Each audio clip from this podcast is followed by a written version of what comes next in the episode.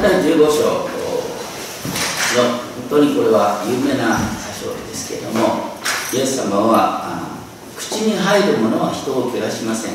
口から出るものそれが人を汚すと不思議なことをおっしゃいました。それを聞いたある人が冗談にこのことを言った。ということはクリスチャンはお酒は良いけどタバコはダメなんですね。だってお酒は口から入るけどタバコの煙は口から出るかと言いましたまあこの解釈は何とも良くないですけども多くの宗教に何らかの戒律があります。イスラム教では豚肉を食べないお酒も飲まない。モルモン教徒はカフェイン飲料を飲まない。それらは異教徒との区別を明らかにして信仰共同体の一致を保つ上で大きな力になります。しかし正統的なキリスト教会では戒律や規則のようなものはほとんどありません。時にただですねこの世の常識との分離をどのように明確にするかということが課題になります。しかしあまり分離をルール化した途端別の問題が生まれるイエス様に敵対したパリサイ派の名前の由来は分離されたものという意味です。そして分離を強調するとしばしばイエス様が非難した偽善の問題が前面に出てくる。イエス様は何よりも自分の内側の汚れ心の汚れを問題に罪の根本は心の方向にあるということを忘れてはなりません。一節でその頃パリサイ人たちや立法学者たちがエルサレムからイエスのところに来ていたと書いてある。イエス様が、ね、教えを広げてた中心はガリラヤかガリラヤとは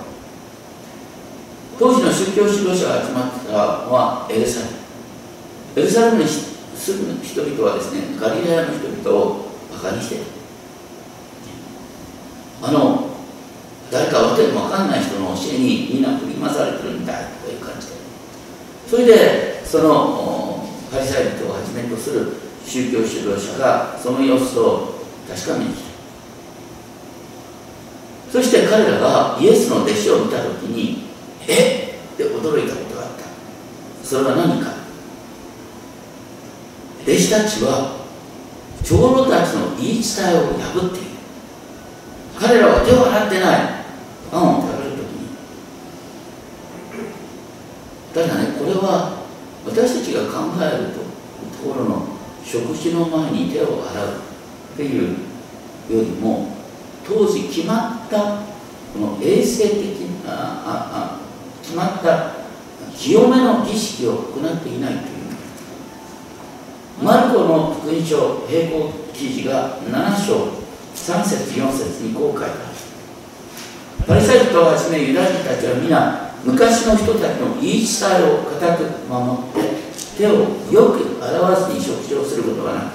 く市場から戻った時は体を清めてからでないと食べることをしなかった。他にも杯水差し動機や信頼を洗い清めることなど受け継いで固く守っていることがたくさんあったそこのとこで書いてあるよく洗うのよくっていう言葉は原文で拳っていう言葉を使う当時ですねあのこう決められたあその手の洗い方だと水のねあの少ないとにかく水は清められた石の器に入っていたものを用いる。1回に使う水の量は卵1個半程。度まずね指先を上にして手を差し出し他の人にですね、えー、水を注いでもらう。雫がですねこの手首のあたりまで来た時にですね、えー、拳で、えー、お互いの自分の左右の手のひらを洗うでその後こうやって向けてですね上からまた注いでもらうっていうこういうね決まったパターンがあったそうです。これをやった時に手が清くなるってまあ、それなりにですね合理的な理由が多分最初あったと思うんだけどそのうちにねこれをやってないとダメって話になってくるってことです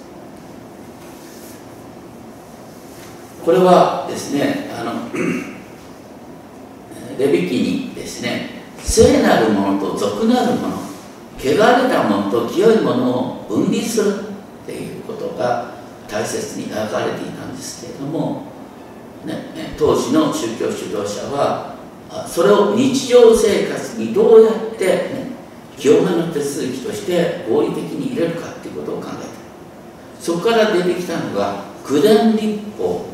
原川って言いますがそれが垣根のようにですね、えー、神の言葉を覆うよう間違っても神の言葉にね、えー、違反することがないように。例えばあの安息日を守って聖なる人をしなさい。安息日は労働してはならないというと、ね、労働行為は何かということを九伝立法で考えるわけです、ね、1日、えー、3キロ以上歩いたら、ね、労働行為になるとか、ね、あの礼拝に出るときにですねあの筆記用具持ってったら礼拝あの労働に相当するとかいろいろ考えてたんです。そういう中であの手の清めの仕方っていうのが決まってた。まあ日本でもねあの例えばあ葬儀なんかになるとあの常識ってあるでしょ。あの許可あんまりないけど一般の,、ね、あの葬儀に行くとさ塩をどうやって置いとくかとかですね。あのもともとはこれ合理的な意味があったんだよね。だけど今の時代何で塩を置く必要があるのかと思うんですけどももともとはそれなりの合理的な意味だでもそれを守らないとなんかね非常識みたいな形になっちゃう、ね、あの最近はですねあの裁判沙汰になった話でなんか学校の校則でですねあの髪をですねあの染めてもいないのに染めてるって言われてそれ裁判沙汰になったとかいう話になった。ありましたけどもあのフィリピ・ヤンシーというですねアメリカのクリスチャン・ジャーナリストは1960年代のですねあのアメリカの南部の聖書学校バイブルカレッジでの生活を次のように記しています。女子学生には厳格な服装の規定があった。スカート丈は膝下と決まっていた。時に学部長の助手が違反者を探し回り物差しでスカート丈を測ることもあった。また異性同士は手をつなぐことを法要キスその他肉体的接触は絶対に避けられないと聖書の66巻を招いた66ページある基礎本には記されていた。下級生は週に2回だけデートを許されたが2回とも同じ相手ではいけないとか、ねえー、ダブルデートでなければいけないとかそのうち一度は日曜日の夜教会に行くことでなければならないとかカフェテリアが近づきすぎないようにさまざまな規定があった。学生たちは自分の部屋でのみですねキリスト教の証と一致する音楽をかけることが許されていた。もちろんビートルズ聴くなんてありえない。ビートルズ聴いてたらもう本当に信仰を堕落したものとして見られるという論理だね、彼らの多くは聖書を真剣に読んでいたんですけどもその行動やあ考え方はイエス様との激しい対立関係にあったパリサイ人と限りなく近くなっていたそれにしてもねあの実はイエス様の時代のパリサイ人っていうのはユダヤ社会では人々の尊敬を集めていた模範的な市民だった、ね、あの使徒パウロがなぜあれほどですね本当に有効な働き方ができたかというとやっぱりパリサイ人としてねきちんと訓練を受けてたの、ね、聖書にもガマリエールっていう教師が出てきますけどもそのもとでパリサイ人のパリサイ人として訓練を受けてたからですねああやって効率的にきちんとねあの放出することができたんだね。だから現代のクリスチャンもパリサイ人的訓練を受けた方がいいかもしれないでもねどういうわけかイエス様とパリサイ人は本当にどうしようもない。敬遠の中敵対関係になっています。ねで、まあ、とにかくこのここでの会話ですけれども3節でですねあのイエスは答えて彼に言った。彼が言ったなぜ言い伝えを破っているのかって話に対してイエスはなぜあなた方は立法を破っているのかって、え、問い直しました。これはね面白いですよ。あの日本人っていうのは多くの場合素直だからね人から「なぜ?」って聞かれたら答えなきゃいけないと思ってるの。そんなことないのよ。聞く方の勝手なんだからなぜっていう質問に対して、ね、答える必要がない。イエス様はなぜという質問に対してなぜ？ってしかもその時はね聞いた方は口伝立法を破ってるって話だったのにイエス様聞いた立法の中心中の中心父母を敬えという立法をあなた方は破るように進めているって言ったんだよね。これは聞いた方は唖然とする。だって当時立法を破るなんてもう本当にね信仰心じゃなくなるみたいな感じの文脈の中でそれ。彼らの言い伝えによるとこれもマルコの福音書にねより詳しく書いてありますけども誰でもね父または母に向かって私からあなたのために差し上げるはずのものは神への捧げ物となります。という人はそのものを持って父を敬ってはならないと。命じるという不思議な矛盾。なかなかわからないんですがマルコではコルバンというヘブル語が使われていて要するにあのご両親がですね生活に困ってて、ね、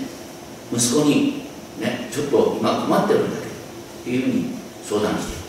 その時に息子は言う、ね、いや確かに私のところにお金あるんだけどこれみんなね性別して、ね、神殿に捧げるものに決めちゃったんだ。コルバン捧げ物って宣言しちゃったんですよ。いうことができた。でそのようにコルバンって宣言したらそれはねもう神へ性別したものは父母よりも優先しちゃうんだ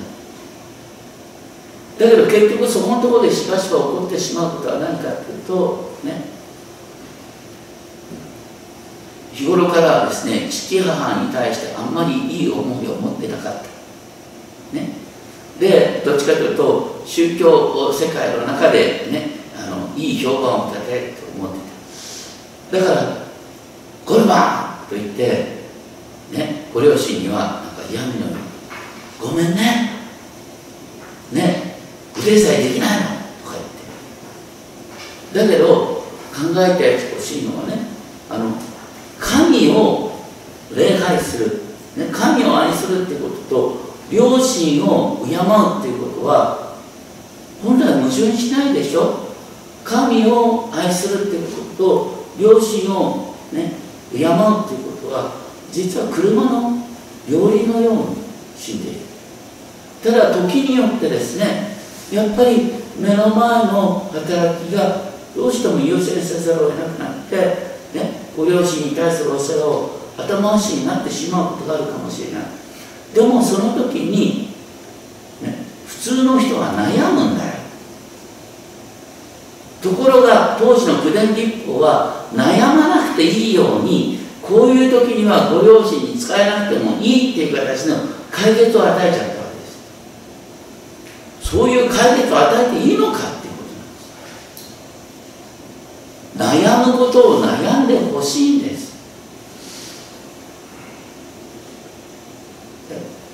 だから本当にいや僕もね葛藤味わいますよ。って田舎にね親がいて、ね、でも葛藤味わいながら何ができるかって考えて中からいろいろとアイディアが浮かるそれをきれいさっぱり。いや私はね教会に使えることを第一としてますから。何がおかしいよね。だからそのような正当化がなされることがあったっていうことがこの背景にあるんだと思います。それでイエス様はイザヤ書のを引用しながら7節から9節こう言った。偽善者たち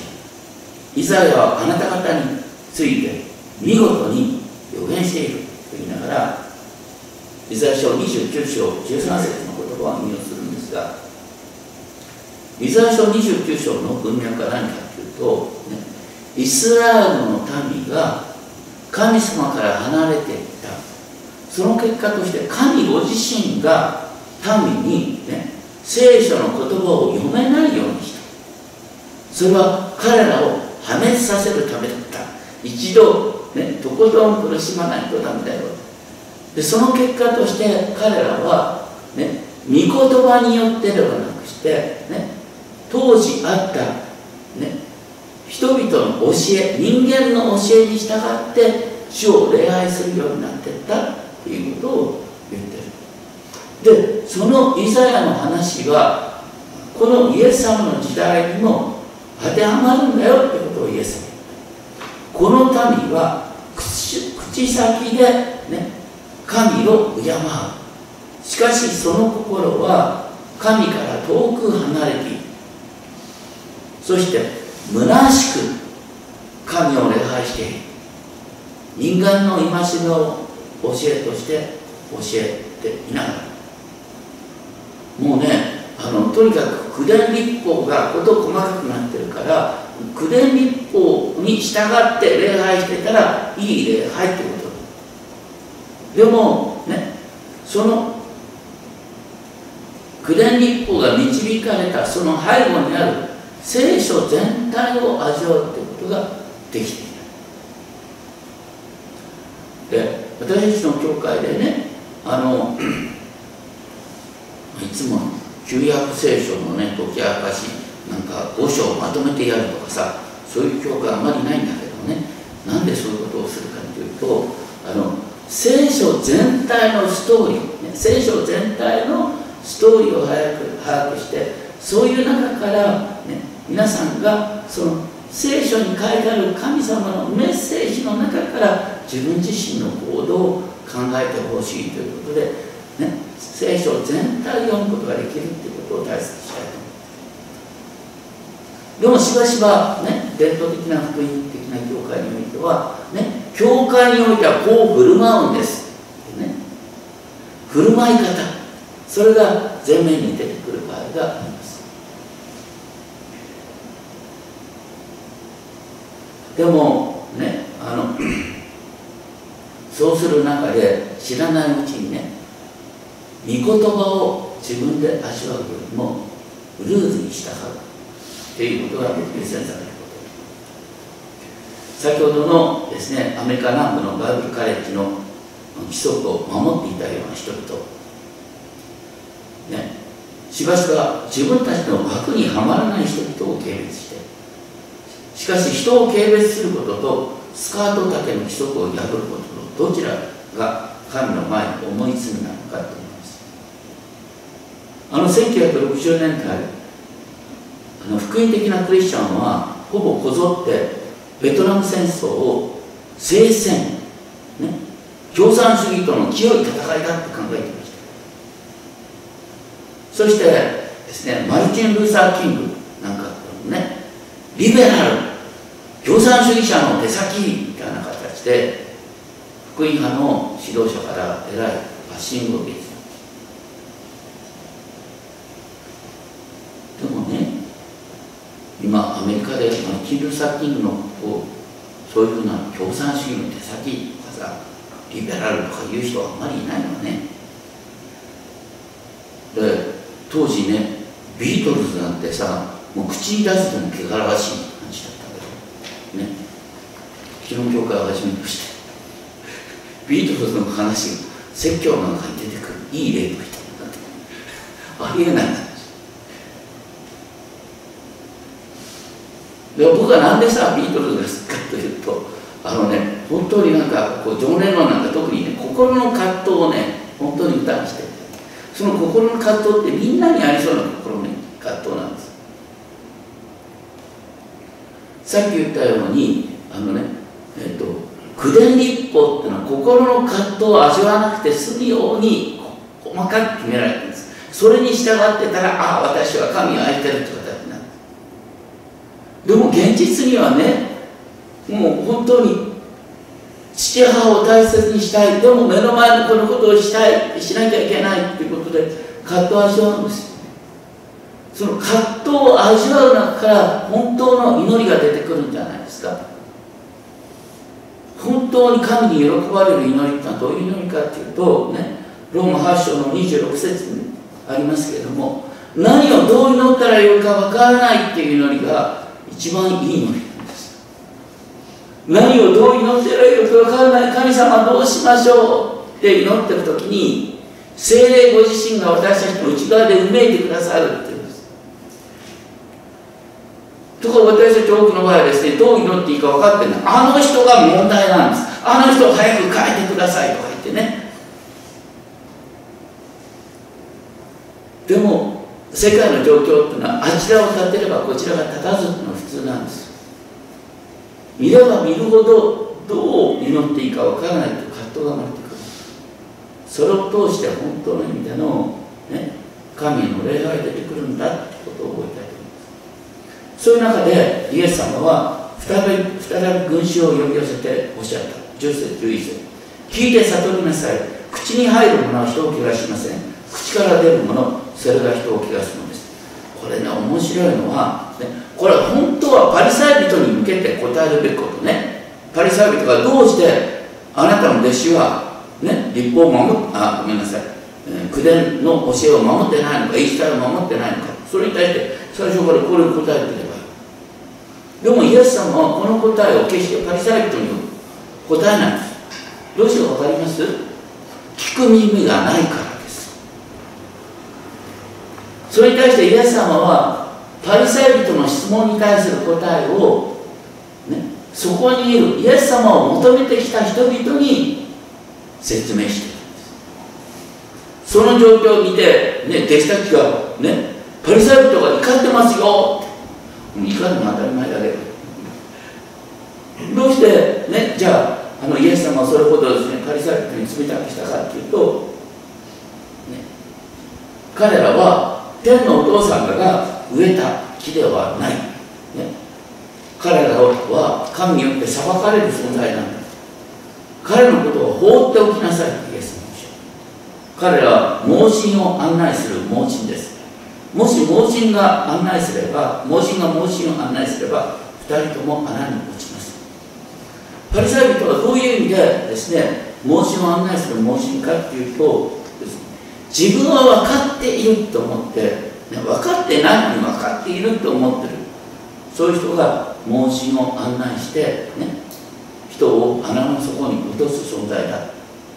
そういう人は本当に神様にとって害にある存在だ。だからイエス様は真っ向から対決したわけですね。でもねペテロさんはねイエス様の話聞いてよう分かんなかった。その例え説明してください。それに対してイエス様はあなた方もまだわからないのかって無理解を、ね、叱責するようにしてさらに分かっていないのかっていう言葉を重ねながら全て口に入るものは腹に入り排泄されて外に出されるということが分からないのか。しかし口から出るものは心から出てくる。それが人を気がすんだ。私たちは口に口から入るものより口から出るもの。言葉、ね、言葉になるように気をつけなきゃいけない。その悪い言葉が出てくる背後に悪い考えがある。その心を私たちは取り扱う必要がある。一方口に入るものに関してはあるクリスチャンの外科医が面白いことを言ってる。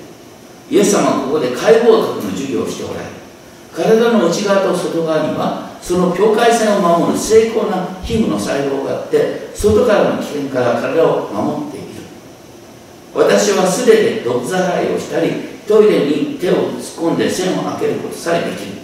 皮膚細胞はバクテリアが私の体に侵入しないようにしっかりしっかりと守ってくれる。イエス様の言われたことをですねここで考えるとね、消化器官の、ね、上皮細胞とかある。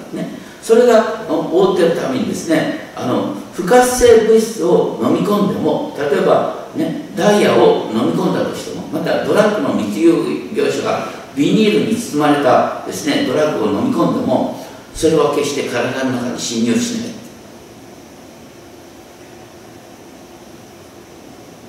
当時のパリサイ人はねそのように明らかに体の中に入らないことまた体に害を及ぼさないことに関してやたらですねあの京都との区別を明確にしようとした。それに対して本当に気をつけるべきことはあの口から出るなんだ。すなわち心の働きなんだ。と言って心から出てくるものとして悪い考え殺人姦淫みたいなの行い盗み偽証罵という例を挙げながらこれなるものが人を汚すしかし洗わない手で食べることは人を汚しませんとおっしゃった殺人にしても姦淫にしてもまず心の中で悪い思いが熟成した結果として行動に出てくる。フィリップ・ヤン氏は学生時代を振り返りながらですね当時はこうだった。祈りは特権であるよりも責任だった。聖書を読むことは命の源であるよりは義務になってた多くの友人たちは卒業して規則の枠がなくなった途端教会から離れていった。実は私たちがより気をつけなければならない境界線というのがあるんですね。それに関してさっきの外科のお医者さんがねこんなことを言ってる。でもね皮膚の細胞がダメになった時にね。外からの悪いものが体の中に入ってくる。だから私たちは守るべき境界線がある。例えば外科のお医者さんは手術される前手術をする前にですね消毒液で徹底的に手を洗いますね。だって手術する相手っていうのはもう完全に皮膚細胞を壊しちゃうんだからね、そして洗った後こう彼の場合はこうやって両手を合わせるそうです。これこそ祈りの姿勢なんだ。私たちはそういう、ね、両手を合わせた祈りの姿勢で本当にあの外側の汚れから身を守るということを大切にする必要があるんですけどもその時にですねあの 私たちが、ね、考えるべきその分離っていうことなんですけども先ほどですね、えー、レビキ19章2節を読んだんですね。あなた方は聖なるものでなければならない。あなた方の神主である私が聖だからである。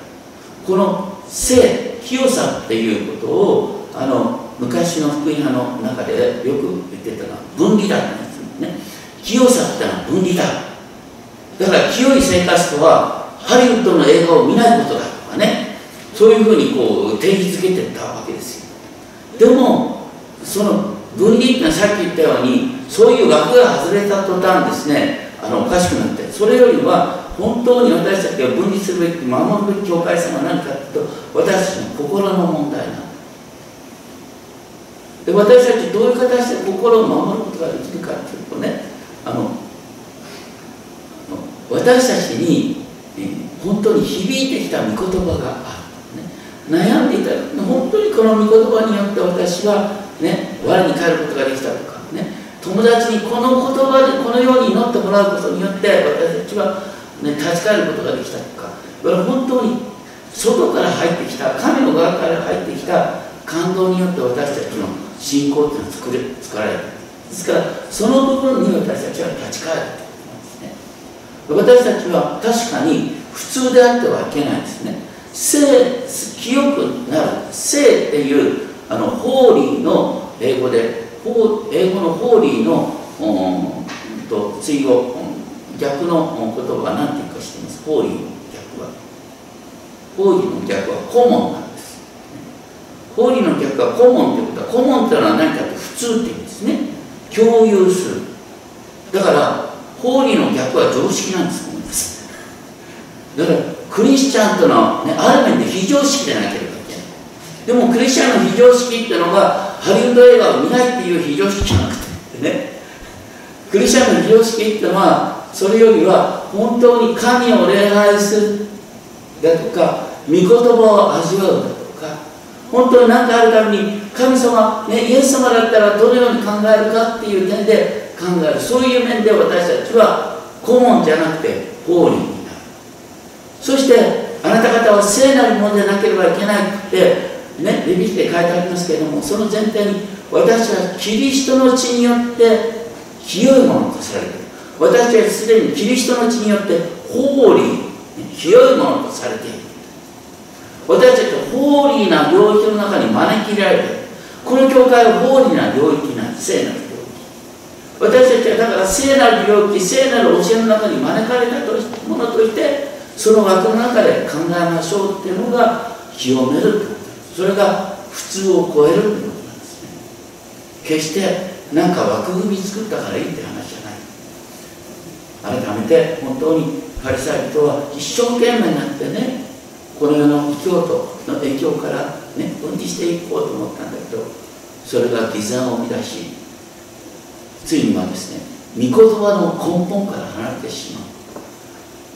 考えるあの葛藤すべきことから自由にしてしまうっていうですね矛盾があったことを覚えたいと思います。お祈りをしましょう天のお父様。私たちは日常生活の中で葛藤を覚えます。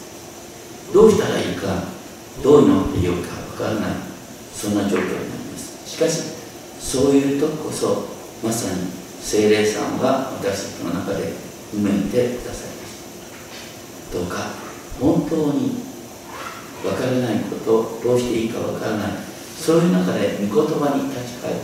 御言葉から